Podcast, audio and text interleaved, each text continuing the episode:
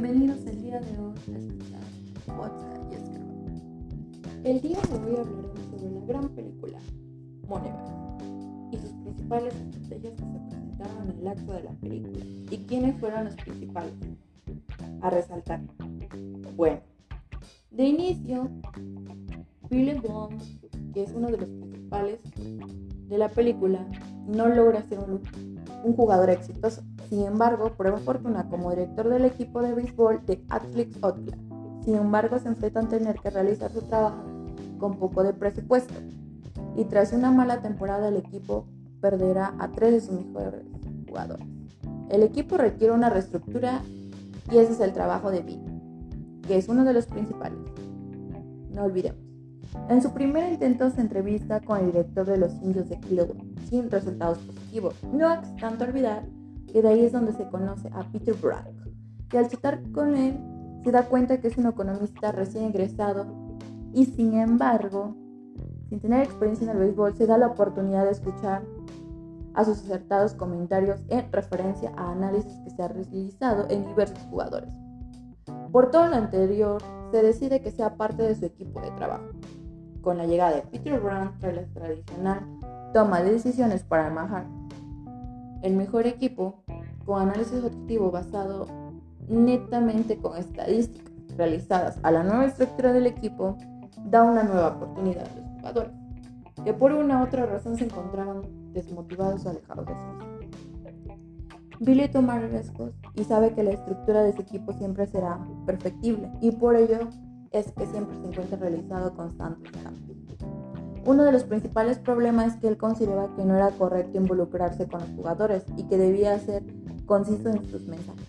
Sin embargo, en una llamada telefónica con su hija, ella le pide que regrese al para presenciar el juego y no le dé mala suerte al equipo. Con algo de resistencia regresa y acompaña a su equipo y es ahí donde comienza a interactuar mayormente con los jugadores.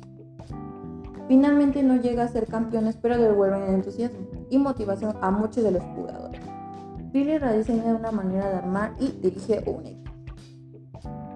Bueno, como análisis personal, El Fuego de la Fortuna es una película que posee grandes cualidades que se pueden aplicar en la vida personal y profesional, ya que se deben utilizar métodos pocos ortodoxos porque no todo tiene una única forma de realizarse o solucionarse. La reflexión nos deja es que siempre debemos tener claro hacia dónde queremos ir y nunca darnos por vencidos ante las también nos deja las principales estrategias. También que se manejaron porcentajes estadísticos, pero que solamente no era eso.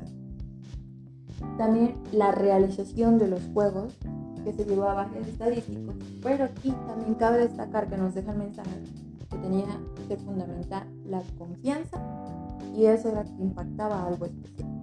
La adaptación, trabajo en equipo, que no solamente era ser individual, sino manejarlo en equipo, que eso era lo que anclaría al equipo.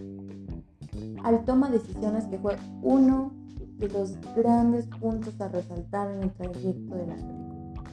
Constante cambios de decisiones. Que perder y que ganar no era suficiente. Que el tomar también decisiones impulsivas nos enseña que no siempre son buenas, pero tampoco es malas. Igual nos enseña el planteamiento y el posicionamiento competitivo hacia el mismo equipo, tanto como persona, externo y interno. También la paciencia que debemos de tomar al tomar una decisión, que no solamente sea por impulsos, sino también presentar y tomar en cuenta a los colaboradores del equipo.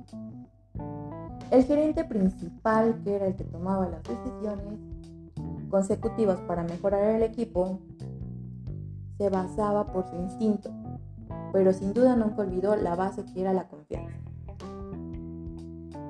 Al final de la película demuestra que el gerente, que es uno de los principales, que era el que llevaba a cabo a organizar el equipo, dio un gran mensaje.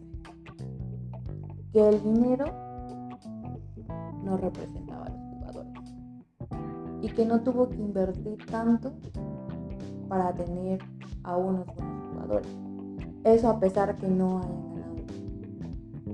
Pero, sin embargo, aprendió a estipular decisiones que le fueron ayudando con una baja presupuesto.